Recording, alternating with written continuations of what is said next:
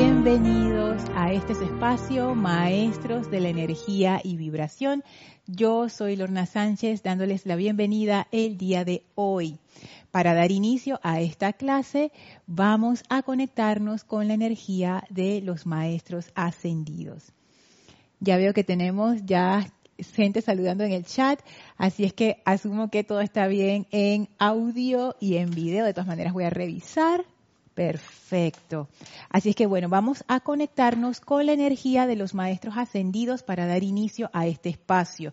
Por favor, cierren sus ojos, tomen una inspiración profunda, exhalen, relajen ese vehículo físico, suelten toda tensión, suelten toda preocupación del día, suelten todo pensamiento o sentimiento discordante, permitan que la energía esa energía de vida fluya libremente a través de ustedes.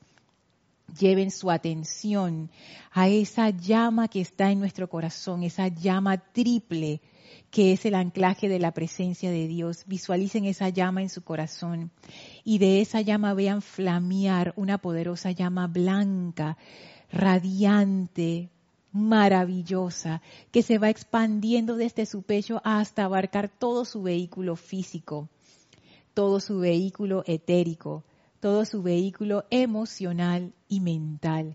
Visualícense como una gran llama blanca, flameante. Sientan esa actividad purificadora que va transmutando toda energía discordante, va limpiando y purificando todo pensamiento inarmonioso, pesado, todo sentimiento triste. Esa llama va sacando toda memoria impura, toda enfermedad, toda apariencia de carestía, todo lo que no vibra con la presencia de Dios, esta llama lo transmuta y lo libera. De manera que ahora estamos rodeados de pura luz, de esa presencia de vida una, esa luz que es el bien, que es victoria, que es éxito divino, que es plenitud sientan esta actividad y visualicen frente a ustedes al amado Maestro Ascendido Serapis Bey, quien es el que nos da esta llama purificadora ascensional. Envíenle su gratitud y su amor y sientan esa descarga especial del Maestro Ascendido Serapis Bey que eleva todavía más nuestras conciencias y nos conecta en radiación con ese templo de la ascensión del cual Él es el jerarca el amado Serapis nos invita a su hogar una vez más, contento de que lo vengamos a visitar, y abre frente a nosotros un portal para que lo atravesemos y vayamos directamente al sexto templo. Atravesamos este portal llenos de gratitud y amor hacia el Maestro y allí nos recibe la amada Maestra ascendida Lady Nada, envuelta en esa gran luz de puro amor divino impersonal que ella es.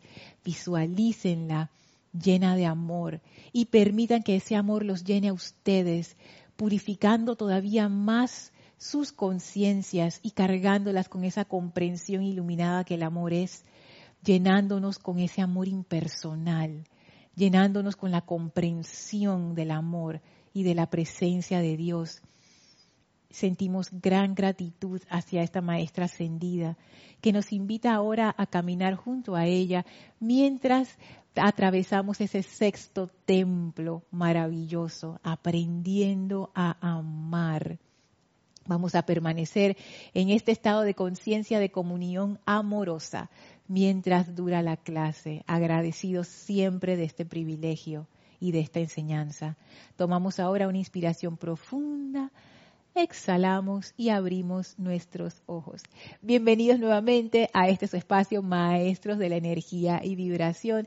Gracias, gracias por todos sus saludos, por su amorosa atención, no solamente a esta clase, sino a todas las clases. Quiero saludar a Oli, que nos saluda por el chat de, de, de WhatsApp, el chat de YouTube. Hoy no estoy por Skype, solamente por el chat de YouTube. Gracias, Oli. Bendiciones hasta Guadalajara. Hola, Juan Carlos. Bendiciones hasta Bogotá. Hola, Mónica, Elena. Saludos hasta Valparaíso. Hola, Rolando. También hasta Valparaíso. Saludos. Hola, Paola. Bendiciones hasta Cancún. Hola, Mavi. Saludos hasta Argentina. Lourdes Matos hasta Yucatán, México. Hola, bendiciones, Lourdes. Hola Marian, saludos hasta Santo Domingo. Hola Antonio, bendiciones hasta Chile. Hola Blanca, saludos, abrazos también hasta Bogotá. Hola María Rosa y Vicky, saludos aquí hasta Panamá. Hola Roberto León, bendiciones, abrazos hasta Chile. Hola Caridad, bendiciones hasta Miami. Hola Naila, saludos hasta San José en Costa Rica. Gracias Caridad por los corazones bellos esos. Hola Alfredo, saludos hasta Lima, Perú. Muchas gracias por sus saludos y bendiciones. Voy a verificar nuevamente el audio que creo que está un poquín bajo, lo voy a subir un poquitito. De todas maneras me avisan si lo escuchan bien Sí, ya lo subí un poquito, pero si eh, está muy alto o todavía está, está un poco bajo, me avisan por favor, entonces yo hago acá los, los cambios en, en la cabina. Y bueno, hoy ya estamos, como quien dice, cerrando. Ay, muy importante, bendiciones para Elma, que en algún momento se va a conectar, que él mandaba por acá hoy pero no se pudo quedar para la clase, pero por ahí va a aparecer en cualquier momento conectada en el chat, así es que yo me adelanto. Bendiciones, Elmi, abrazos, abrazos y abrazos. Les decía que ya estamos, como quien dice, en las finales de este discurso en la mágica presencia, página 86. Comienza en la página 86 y termina en la 89. Este discurso de la maestra ascendida Lady Nada, que ella nos ha hablado sobre lo que es el servicio. Este viaje por el sexto templo ha sido bien interesante. Comenzamos analizando lo que decía el amado Serapis con respecto al sexto templo, las figuras y los símbolos que encontrábamos en este templo, el mendigo, el ministra, el, aquel que ministra, también encontramos la figura del servicio en sí, que fue por donde nos metimos más en detalle y empezamos a estudiar este discurso, que lo hemos ido desmenuzando poquito a poquito. Y en este discurso quiero destacar dos cosas que hemos visto para no dar mucha vuelta y, meterme directo en la clase. Lo primero es atención en la presencia. Dice la maestra ascendida Lady Nada que ellos consideran servicio todo aquello que se haga cuando uno tiene la atención en la presencia. Y ella lo repite varias veces, si en lo que yo hago, no importa lo que sea, en lo que yo estoy haciendo, si mi atención no está en la presencia, esa actividad, ese servicio que yo estoy ofreciendo habrá fallado en gran medida. Y esto todavía lo digo, ya lo he dicho cantidad de veces, pero cada vez que lo digo todavía me parece radical y extremo, aunque hemos ya analizado y nos hemos dado cuenta que efectivamente si es así, porque no es tanto las cosas que yo hago o las que ustedes hacen, me refiero a la acción física, es la conciencia que tenemos cuando estamos haciendo eso, lo que verdaderamente va a determinar el efecto que eso que yo estoy haciendo va a tener. Una acción hecha con amor tiene una repercusión enorme en la vida de las personas que me rodean y quizás más, hasta más allá en otros reinos angélico, elemental, que yo no me voy a dar cuenta en mi estado de conciencia actual, pero el amor es una energía siempre en expansión, entonces lo que yo haga con amor tiene esa cualidad irradiadora, esa cualidad armonizadora que tiene el amor. Si yo estoy con una conciencia em, de obligación, una conciencia de carestía, una conciencia de miedo haciendo algo, esa vibración que tiene una cualidad discordante va a traer esa misma cualidad y se va a impregnar a lo que yo estoy haciendo. Y esa energía no es una energía que se expande. Si bien es cierto que los maestros nos dicen que es una energía bien contagiosa, que esa energía de miedo se contagia rápidamente y ustedes lo, lo, tienen que haber experimentado cuando han estado en lugares donde alguien como que se levanta así con miedo, uno de una vez como que queda, ¿y qué pasó? ¿Y qué fue eso? Esa energía es súper contagiosa, de la misma manera que el amor lo es. Sin embargo, esa energía no expande, es una energía que contrae. Cuando uno tiene miedo, uno se contrae, cuando uno siente carestía, se contrae. Entonces esa energía no está en expansión y por ende va a contraer o va a impedir el crecimiento de aquello que estemos haciendo como nuestro servicio. Estoy leyendo acá los comentarios por si acaso alguien dijo algo del volumen, pero no, parece que todo bien. Qué bueno. Hola Diana, saludos y bendiciones. Ay, Juan Carlos dice, se ve y se oye perfecto. Ah, gracias Juan Carlos, gracias. Hola Mario, bendiciones. Qué bellas esos corazones y panda y todo, y, y arcoíris. Dice Marian, Lorna, ¿cómo sabemos si el ser crístico se manifiesta en las acciones? He visto famosos con fundaciones que aunque no están en la enseñanza, pero que ayudan. Ah, claro, sí, o sea, eh, cualquier persona puede ayudar en cualquier momento a cualquier otra persona. Y qué bueno que personas que tienen esa, esa fama, esa vistosidad pública, lo pongan en buen uso y hagan estas fundaciones para ayudar. Ahora, uno nunca conoce las motivaciones de las otras personas. Yo me inclino a pensar que si es una buena motivación, hombre, si, si yo puedo ayudar, ayudo. Yo me imagino que esa es la mentalidad. Ahora, ¿cómo sabemos si el ser crítico se manifiesta a través de esas acciones? Fíjate que yo, yo te voy a contestar como, como piensa mi conciencia, así que ella es así toda escéptica y no sé qué. Yo quisiera tener como un aparato especial que tú lo pones así como, como los de Star Trek, lo pones así frente a la persona y dices, ah, sí, mira, mira, Mariana, sí, está manifestándose en un 37%, pero yo no tengo eso, lamentablemente. Así es que la primera persona que me lo aplicaría es a mí misma para ver qué tan bien o qué tan mal, de seguro no va a ser muy bien, ando yo. Pero yo, yo pienso que uno sí puede tener una idea viendo los efectos de esa actividad. Y ahí también es complicado porque hay efectos que no se ven o que son efectos que se ven mucho más adelante en el tiempo. Entonces uno nunca sabe. Seguro que tú has escuchado, yo lo he escuchado muchísimas veces, entrevistas a personas que han logrado éxito en sus carreras, por ejemplo, científicos, artistas.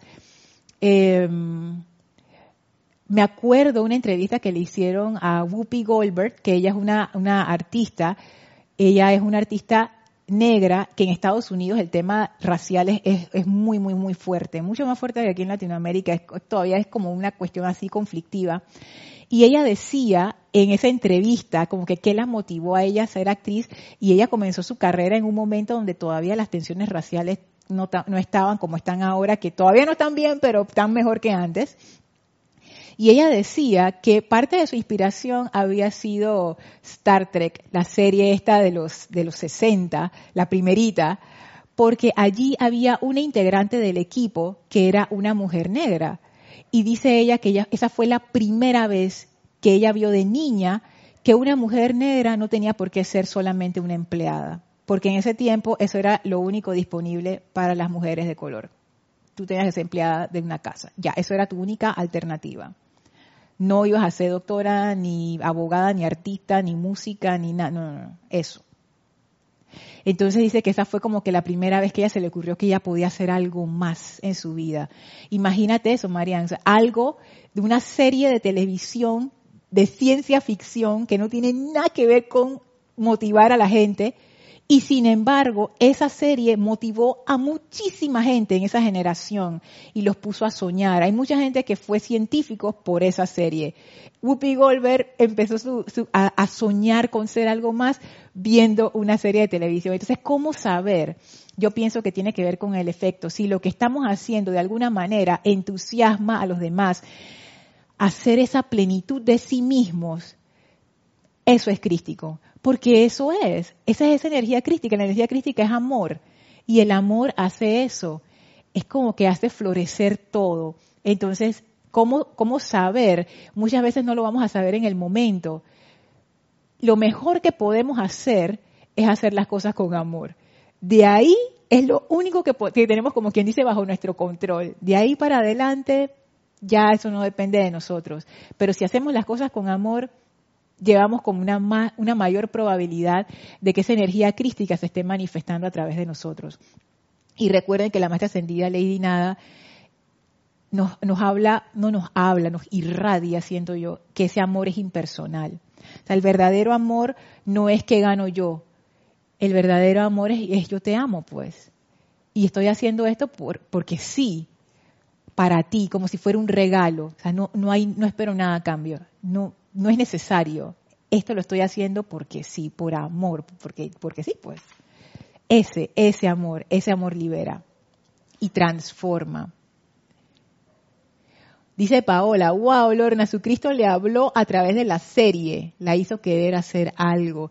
Ahí sabes que ese comentario está muy interesante porque ahora que tú dices, Paola, yo me pongo a pensar, quizás sí, quizás nuestro santo ser crístico nos habla, pero nosotros no lo, no, como que no nos damos cuenta que ese santo ser crístico nos habla a través del entusiasmo de querer ir más allá, pero no el entusiasmo de querer ir, más allá a costa de los demás, de que, jaja, yo quisiera tener un puesto político para someter a todo el mundo, no, eso no, eso no. Pero sí ese entusiasmo que uno siente como que ¡ah! yo pudiera hacer esto o yo pudiera hacer lo otro, ese, ese puede ser nuestro Cristo hablándonos. Que yo pienso también que es una expresión de amor, que es la expresión expansiva. Entonces, sí, uno nunca sabe, y esta es la parte interesante, uno nunca sabe cómo uno toca la vida de los demás, para bien o para mal. No hay cosas pequeñas, porque muchas veces cosas que pensamos que son insignificantes para nosotros significan un mundo para otras personas. Y nunca lo sabremos. Entonces, lo mejor que podemos hacer es tratar siempre de actuar amorosamente, con, amor, y hacer lo que hagamos con amor. Y eso es la definición de servicio. Si nosotros hacemos eso, estamos sirviendo según la maestra ascendida Lady Nada. Y ella también nos hablaba acerca de las tres tres trampas del servicio, ¿no? Cómo uno se enfoca a veces en se enfoca a veces en la persona a la que está sirviendo o se enfoca en el resultado del servicio o se enfoca en la apariencia a la cual uno quiere eh, servir para liberar. Entonces, en los tres casos, por ejemplo, si yo estoy haciendo esto por mi mamá, por ejemplo, y no lo estoy haciendo porque yo lo deseo, ahí hay que revisar. O si yo lo estoy haciendo por la recompensa y no porque realmente es algo que quiero dar a la vida. O si yo estoy disque sirviendo a los demás, pero en realidad yo, yo misma estoy como envuelta en esa apariencia a la cual estoy sirviendo. Por ejemplo, hablábamos del caso de que, ay, yo estoy ayudando a la gente pobre y estoy trabada yo en esa apariencia de que, ay, pobrecitos ellos, yo los voy a ayudar en vez de ver la presencia de Dios en estas personas y, y servir por amor.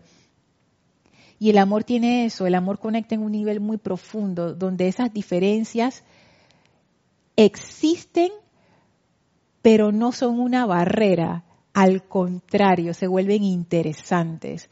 Es como cuando uno camina en un jardín de flores muy variadas y uno se va deteniendo en cada flor como que mira esta y mira la otra y mira esto y esto es maravilloso.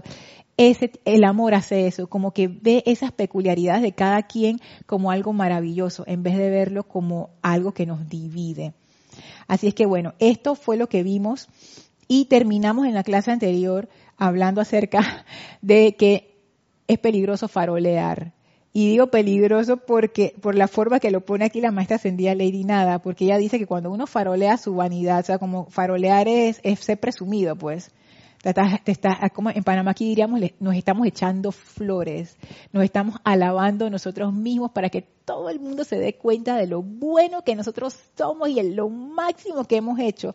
Entonces la maestra dice, mm, mire, eso siempre invita, me da risa esa palabra, invita, invita a un estremecimiento de alguna clase que sacuda al ser externo, hasta que se concientice de lo que está haciendo.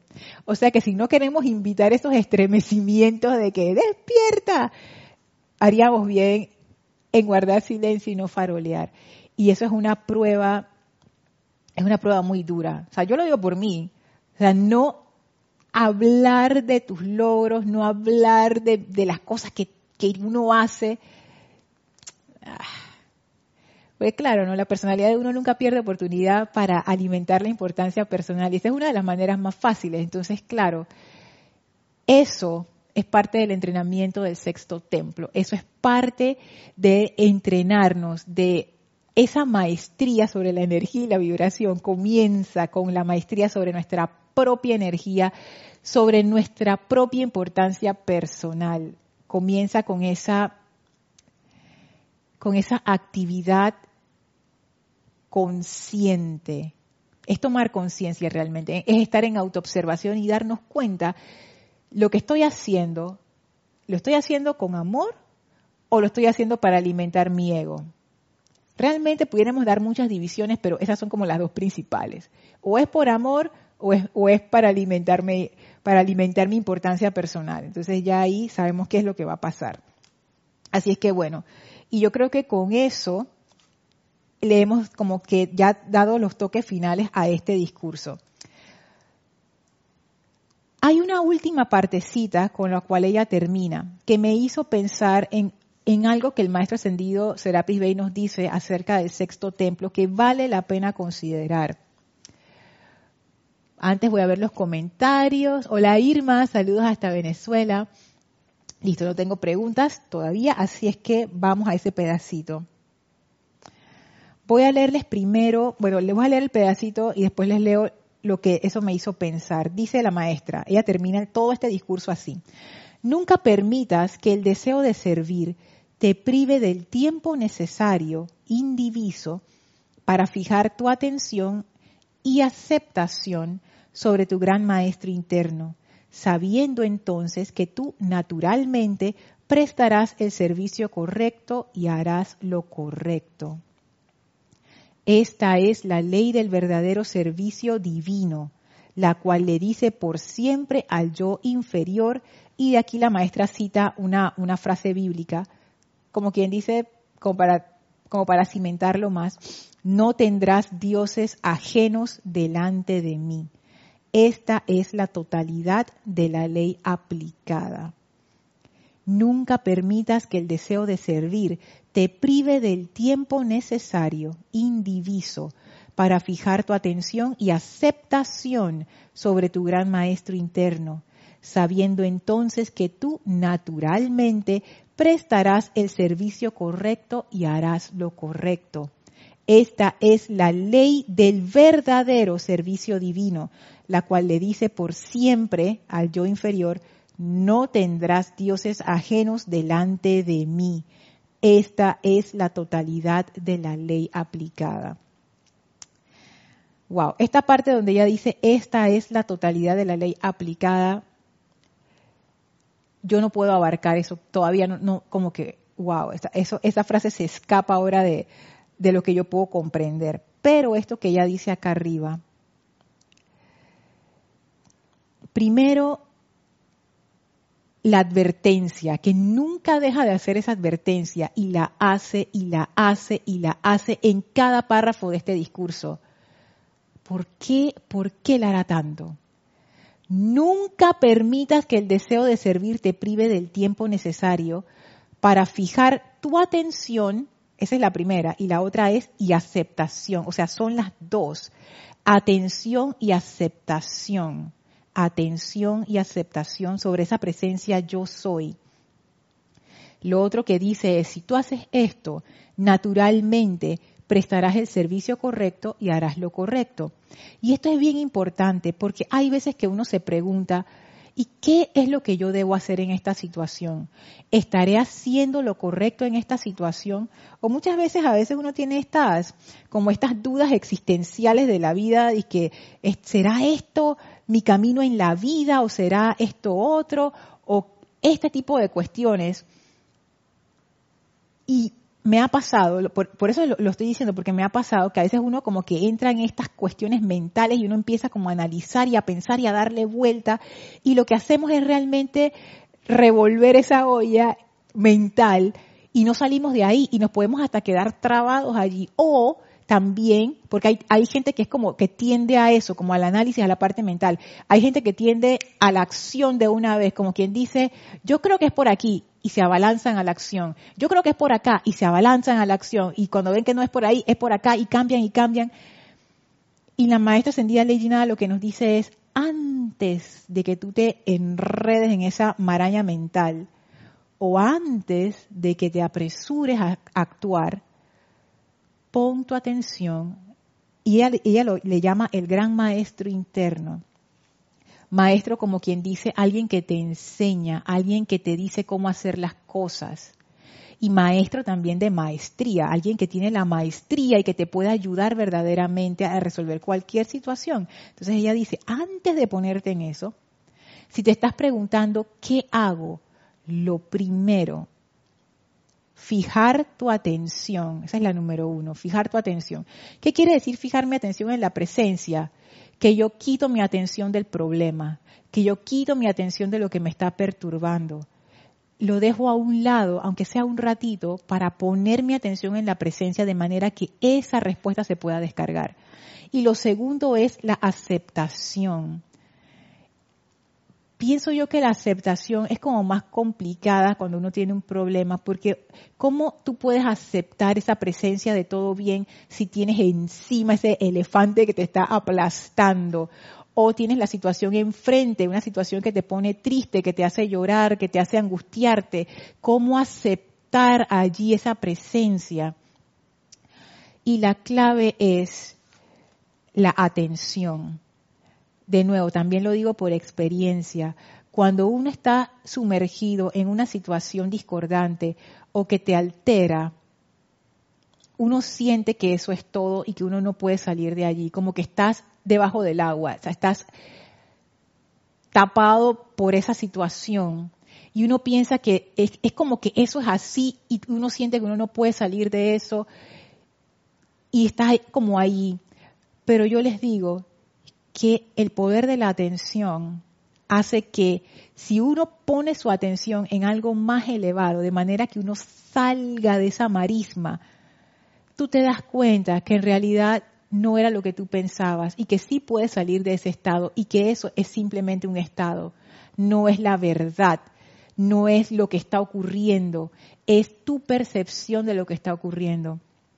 Y eso es uno de los servicios que hace la, hermandad de Luxor cuando uno se siente decaído o deprimido o triste. Si uno los invoca, ellos lo que hacen es que elevan tu actividad vibratoria de tal manera que tú sales de ese estado y, y lo puedes ver y entonces tú puedes pensar claramente y tú dices, ah, ok. Y esa tristeza de una vez baja porque ya tu atención no está en la discordia. O sea, lo que quiero decir con esto es que los problemas que pensamos que son tan abrumadores y tan pesados y tan imposibles y tan como que esta es la verdad, o sea, no puede ser otra cosa. Mira, Lorna, es que eso es lo que está pasando, está en mi cara, lo estoy viendo.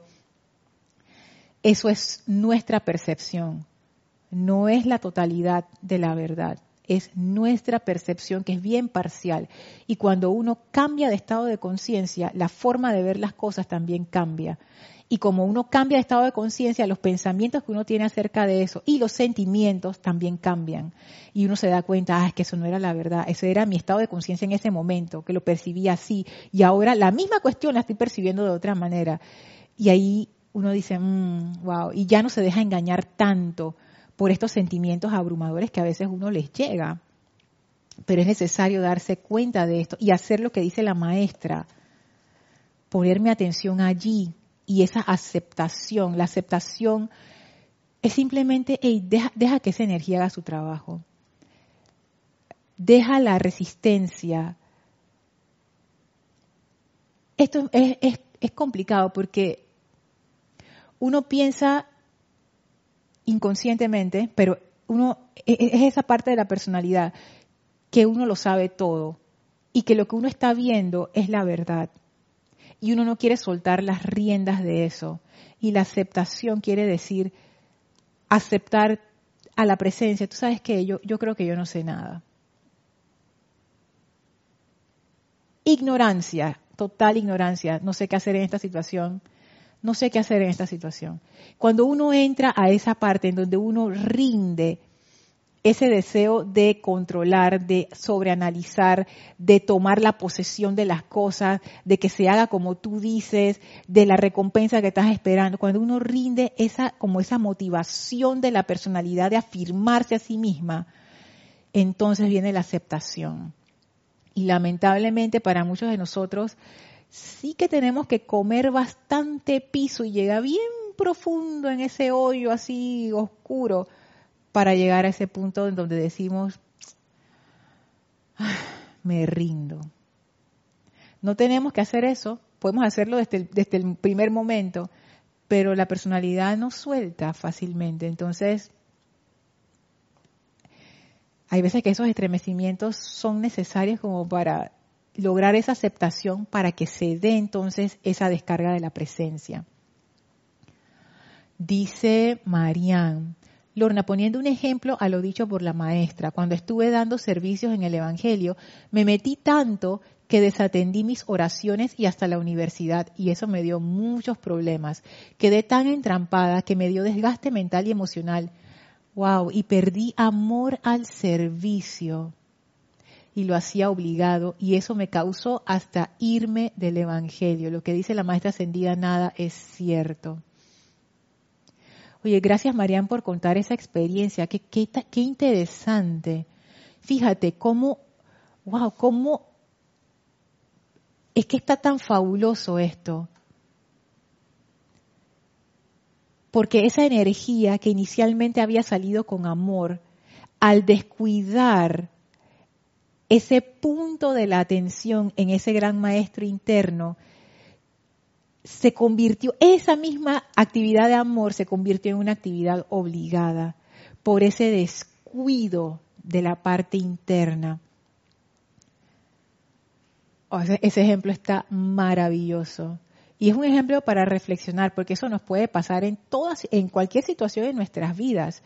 Nos puede pasar a nivel familiar, que estamos tan abocados en miembros de la familia que nos olvidamos de nuestra propia vida interior. Y entonces ese servicio que comenzó como un, como un servicio de amor, se convirtió en una obligación. Eso sí es terrible, porque, digo, imagínate, porque eso trae en sí sentimientos de culpa y conflictivos también, como que yo debería estar feliz atendiendo a mis hijos, a mi esposo, a mi hogar, a mis papás, a, mi, a mis primos, a mi abuelita, y no lo estoy. Y es porque hemos descuidado como esa nutrición interna. Hemos sobrealimentado la importancia personal, pero no hemos alimentado nuestro corazón. lo estamos como que matando de hambre.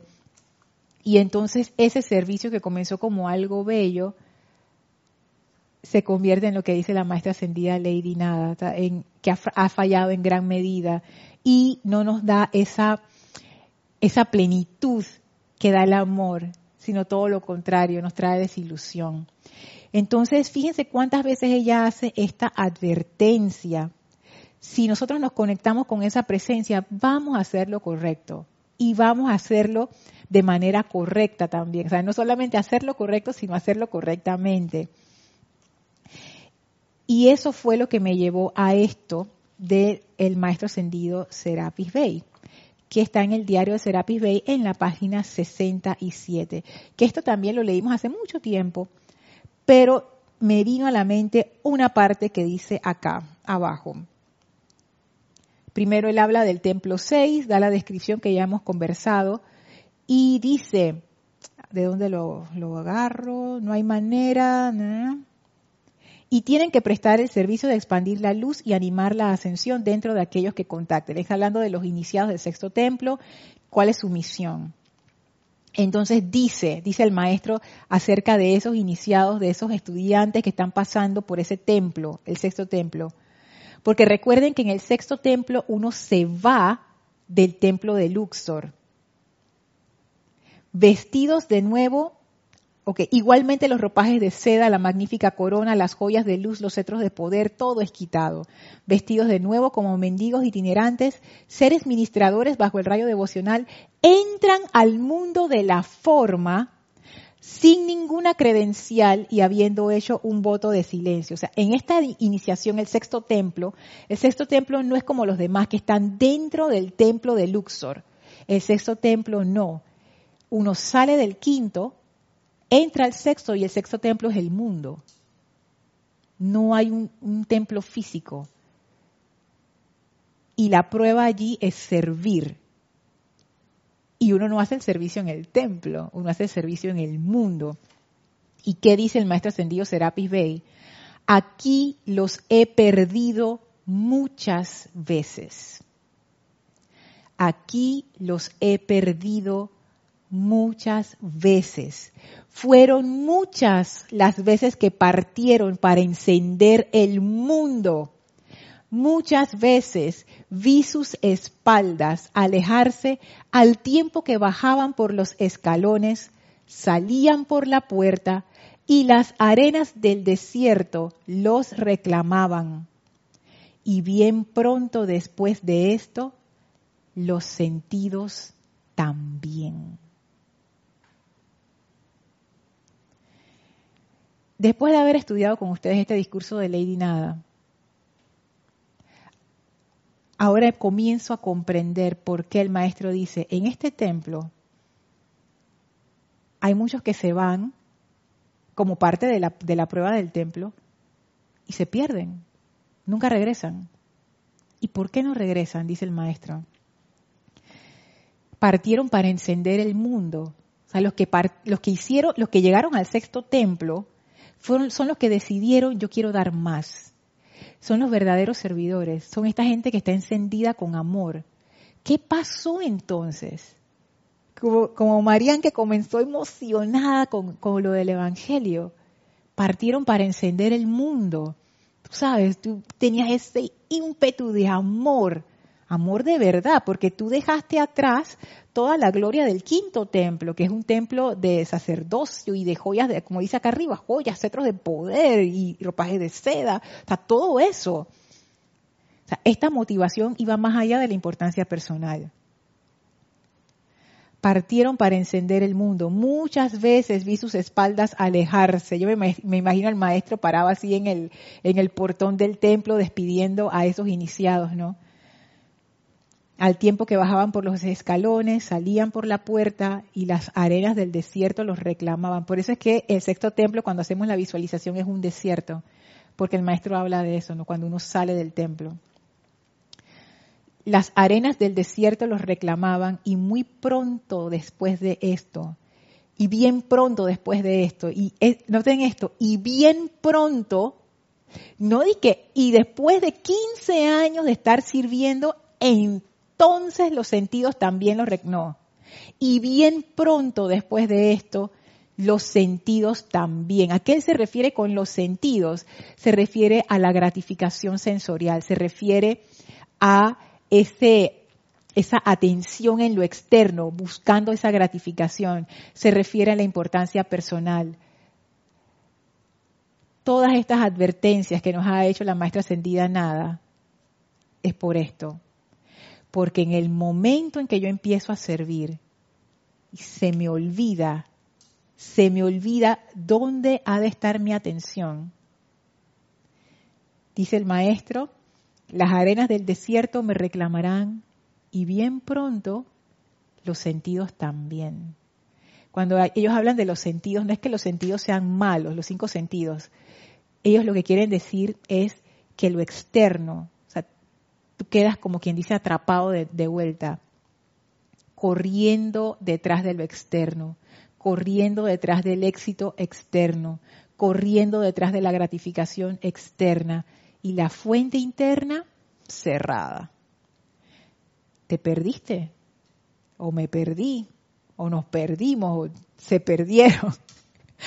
se perdieron en el desierto. Y esto a mí me pareció sobrecogedor porque es bien fácil, bien fácil, bien fácil.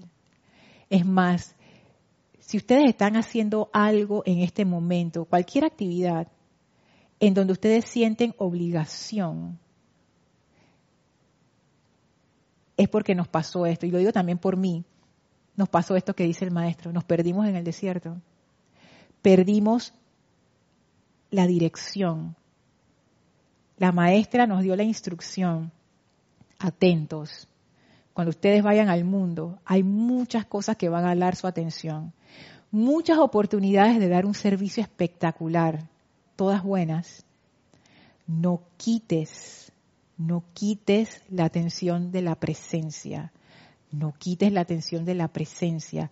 O podemos decirlo de otra manera, todavía más tangible, quita la atención de la importancia personal.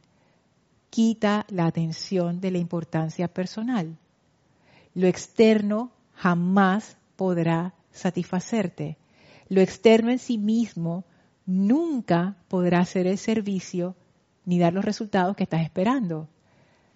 Pon tu atención adentro, adentro, la fuente, adentro.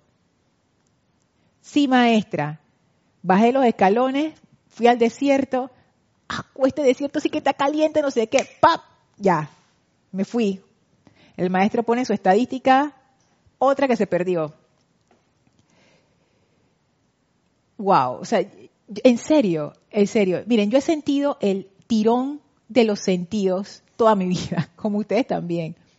Pero hay veces que yo lo he sentido fuerte, como quien dice, hey, esta es la promesa de lograr tal cosa para yo sentirme de tal manera. Por ejemplo, si yo logro esto, y mucha gente lo dice, si yo tuviera un millón de dólares, por poner un ejemplo así como bien, bien burdo, si tuviera un millón de dólares, todos mis problemas estarían resueltos, todos estaría feliz. Justo hoy escuchaba una, una, una escritora hablando de eso.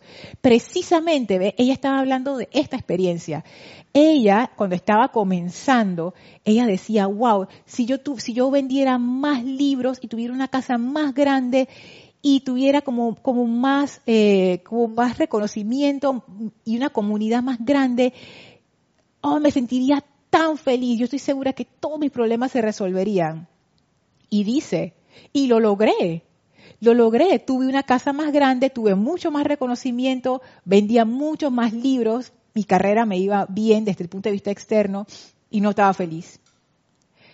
Lo que ya había pensado antes, si yo logro esto, yo voy a ser feliz, oye. Eso es lo que yo necesito, la casa grande, el éxito financiero, vender más libros.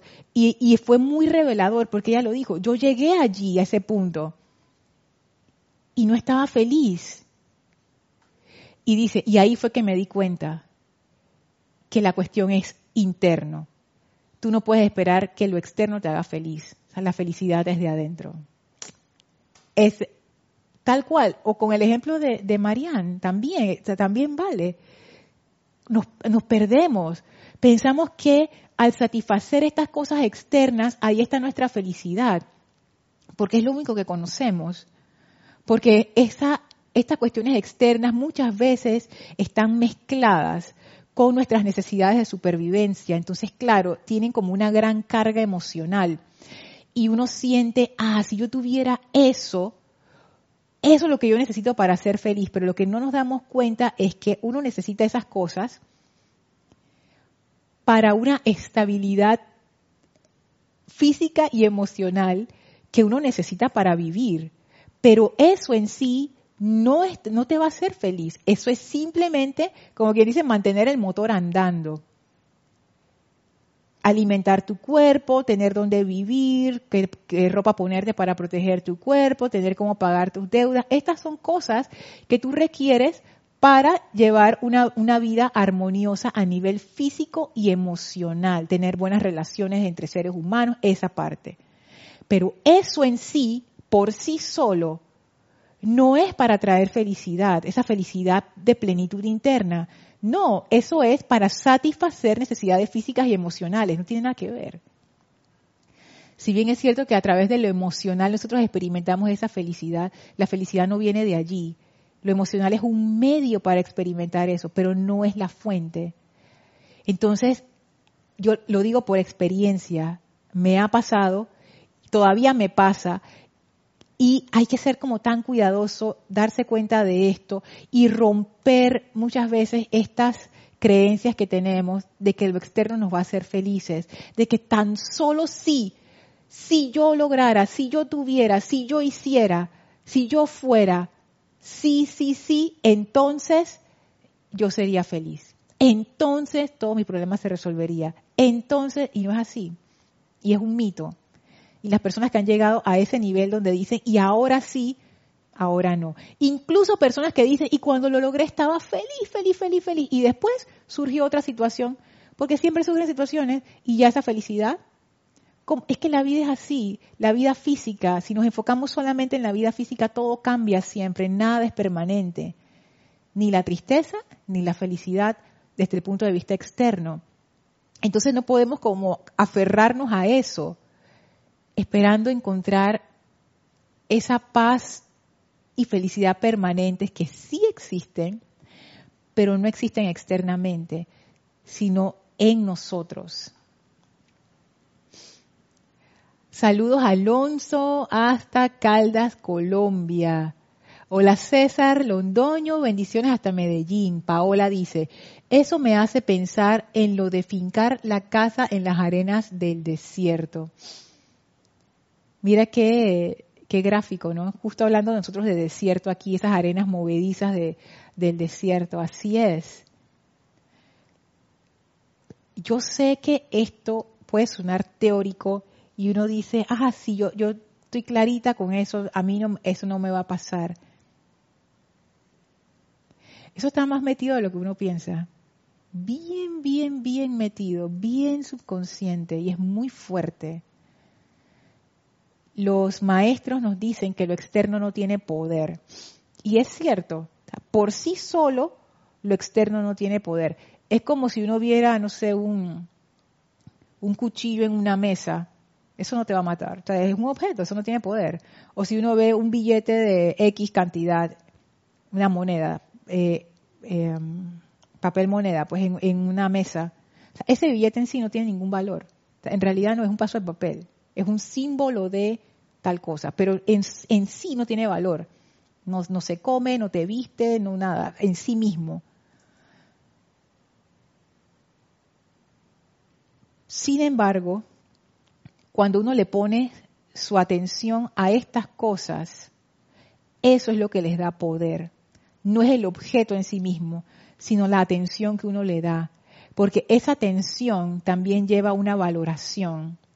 Entonces yo empiezo a darle valor a las cosas, pero no es porque las cosas tengan un valor intrínseco, es porque yo se las estoy dando, o sea, yo les estoy dando ese poder.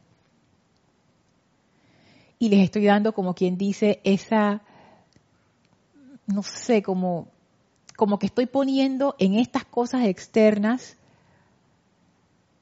mi felicidad. Pero esas cosas externas jamás van a poder darnos esa felicidad que estamos buscando. Quiero leerles también otra cosita que está aquí en Boletines Privados de Thomas Prince, el volumen 5. Déjenme buscar la página. Que esto es una clase que Kira dio hace varios miércoles atrás. Está en la página 145. Boletines privados de Thomas Prince, volumen 5. Que el capítulo es el capítulo 420, conciencia elevada sostenida, y dice el Mahacho Han, para que ustedes vean que aunque lo externo no tenga poder, el tirón de lo externo es muy, muy, muy, muy fuerte. No hay que tenerle miedo, pero tampoco subestimarlo, porque nos está alando a cada momento por el poder que le hemos dado, no solo a nivel individual, sino como sociedad, como humanidad. Esta es una fuerza muy grande, dice el Mahacho Han. Desasociar una conciencia individual de la conciencia masiva de la humanidad requiere de una gran presión de energía sostenida desde la octava de los maestros ascendidos. Noten esto, requiere de una gran presión de energía sostenida. Entonces, imaginan eso, ¿sabes lo que, me viene a la mente? Como una manguera, una manguera de esas mangueras de, que usan los bomberos para los incendios, que esas mangueras no las puede agarrar a veces una sola persona, tiene que agarrar dos y tres porque cuando esa agua sale con esa presión, y es una presión de energía sostenida, porque una vez que el agua sale, se tiene que mantener, porque imagínate que salga un chorrito y ya, uy, eso, ¿qué, va a apagar eso? No, no apaga ningún incendio. Tú tienes que tener una manguera grande, con una gran presión de energía sostenida. Imagínense eso desasociar una conciencia individual de la conciencia masiva de la humanidad requiere de una gran presión de energía sostenida desde la octava de los maestros ascendidos. Cuando por alguna razón se relaja la búsqueda de la verdad, el mismísimo peso de la mente masiva vuelve a acechar a la flor de la conciencia espiritual que despierta, la cual revierte de vuelta a su estado anterior de semi-adormecimiento. Esto es lo mismo que ha dicho el maestro ascendido Serapis Bey y que ha dicho la maestra ascendida Nada. utilizando otro ejemplo, otra figura, otras palabras. Pero es lo mismo. Estamos hablando de qué pasa cuando uno no sostiene la atención en la presencia. Y se los leo de nuevo porque es especial. Desasociar una conciencia individual de la conciencia masiva de la humanidad requiere de una gran presión de energía sostenida desde la octava de los maestros ascendidos. Esto no es un chorrito de energía de que hay una gotita ahí, no. Imagínense la manguera cósmica. Ok, vamos a desasociar, ¿quién anda por ahí? Alfredo. Vamos a desasociar a Alfredo de la conciencia masiva. Abran esa manguera, ¡pap! Energía sostenida. Y esa energía sostenida no es sostenida por minutos o por horas, como pudiera ser una manguera de los bomberos, años y años y años y años, porque si uno no tiene esa energía sostenida, ¿qué pasa? Dice el Mahashohan, cuando por alguna razón, por alguna razón, puede ser una razón con mucha justificación o puede ser una loquera de esas que a uno le dan, no importa, por, cuando por alguna razón se relaja la búsqueda de la verdad, o sea, esa aspiración continua de volver a la presencia. Cuando por alguna razón se relaja la búsqueda de la verdad, el mismísimo peso de la mente masiva vuelve a acechar a la flor de conciencia espiritual que despierta. El peso de la mente masiva, que es lo que decía Kira en la clase de ayer acerca de las, de las entidades que son en realidad pensamientos, forma, en los cuales tanta gente ha puesto su atención y los ha llenado con sentimiento, que son formas horrendas, gigantescas, pesadas, que están sobre la conciencia de la humanidad, influyéndonos, trayendo más desventura, más miseria, porque es lo que nosotros mismos hemos creado. O sea, no es que alguien la trajo y que, ay, les voy a traer esta nube de calamidad. No, cada pensamiento discordante de nosotros se fue formando como una gran, un gran nubarrón y ahora tenemos estos nubarrones enormes en nuestras ciudades, hogares, países, planeta. Imagínense eso. Entonces el Mahashohan dice, si uno afloja esa búsqueda de la verdad, o sea, si uno empieza a dejar de apuntar su atención hacia esa presencia, ¿qué es lo que ocurre? El mismísimo peso de la mente masiva te cae encima ¿Y qué es lo que hace con, la, con esa conciencia que recién estaba despertando? Revierte de vuelta a su estado anterior de semiadormecimiento, porque es muy pesado. En este momento de la evolución de nuestro planeta, en el momento en que uno deje de apuntar su atención a la presencia, te aplasta la, la mente masiva de discordia. Y uno se vuelve y se adormece. Es lo que pasa cuando dice el maestro ascendido Serapi Bey bajaron los escalones y se perdieron. ¿Pero por qué se perdieron? Lo que nos dice la maestra ascendida, nada. Recuerden, recuerden, recuerden el verdadero servicio, el verdadero servicio. Primero, primero, atención a la presencia. Lo primero, lo, lo demás es lo que viene después. Lo primero es la atención a la presencia. Eso es lo primero. Es más, ella decía, ya antes de pasar a leer los, los comentarios, cuando ella comienza el discurso, ella usa unas palabras bien definitivas. Al fijar de esta manera la atención de la mente externa, al fijar, fijar, ella hablaba de alabar y adorar, que nos dimos cuenta que eran palabras que denotaban atención sostenida y amorosa sobre algo.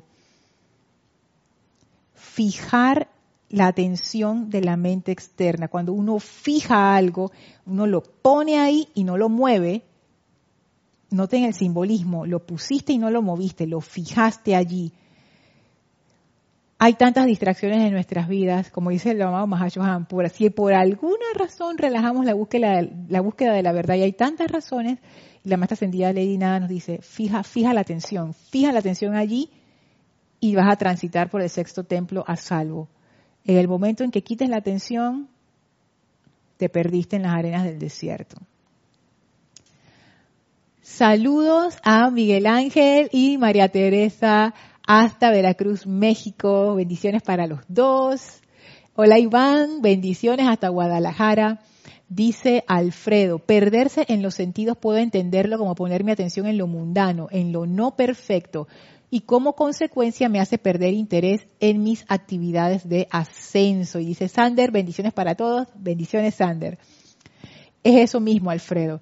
Y noten que no es que, porque uno también puede, es que la mente de uno, por lo menos la mía, es así como, si no es esto es el otro extremo, es como extremista. Entonces, dice mi mente, dice el cerebro de Lorna, dice ahí no, entonces yo no puedo poner la atención en, nada externo, pues ahora, lo externo es malo. ¿Quién dijo eso? Cerebro, ¿quién dijo eso? Nadie dijo que era malo. De nuevo, lo externo requiere nuestra atención. Por supuesto que sí. Claro que sí, si alguien me habla le pongo atención, si, el, perrito quiere que le cambien la, la, comida o el plato, hay que cambiárselo, si viene un hijo, un sobrino, un amigo, alguien, claro, atención, estoy cocinando, estoy barriendo, estoy conduciendo, estoy trabajando, estoy haciendo, sí, lo externo requiere atención. El problema es que nuestra atención es desmedida. El problema es que nosotros proyectamos necesidades de nuestro corazón a lo externo que jamás lo va a poder satisfacer. Y entonces siempre estamos en ese ciclo vicioso tratando de que lo externo lo satisfaga, pero nunca nos satisfacemos. Es que jamás, es como servir agua con una jarra vacía. Nunca nos va a quitar la sed. Nunca nos va a quitar la sed. Lo externo es como esa jarra vacía. Lo externo es la forma, esa jarra preciosa que tú dices, oh, qué belleza de jarra. Y esa jarra está ahí para que yo la llene yo la llene con mi esencia. Y eso es lo que yo sirvo a la vida. Pero queremos que la jarra vacía haga el milagro. Y la gente dice, oye, pero ¿por qué yo tengo sed si tú me has servido con esa jarra como 15 veces? Y yo, no sé, debe ser tú. Y tú también tienes sed. Que no seamos jarras vacías. O sea, lo externo es como una jarra vacía. Su única función es ser esa forma que contiene la energía de la presencia que nosotros somos pero no le puedo pedir a la jarra vacía que me quite la sed. La jarra no tiene nada que ver con la sed. No tiene, nada que ver. Lo que quita la sed es lo que está dentro, el agua, el agua de vida que está dentro. ¿Y dónde está esa agua de vida? En la fuente, en la fuente interna que cada uno lleva. Eso es lo importante. Le estamos pidiendo a lo externo algo injusto que jamás va a poder hacer. Y yo sé que estas palabras suenan como lógicas,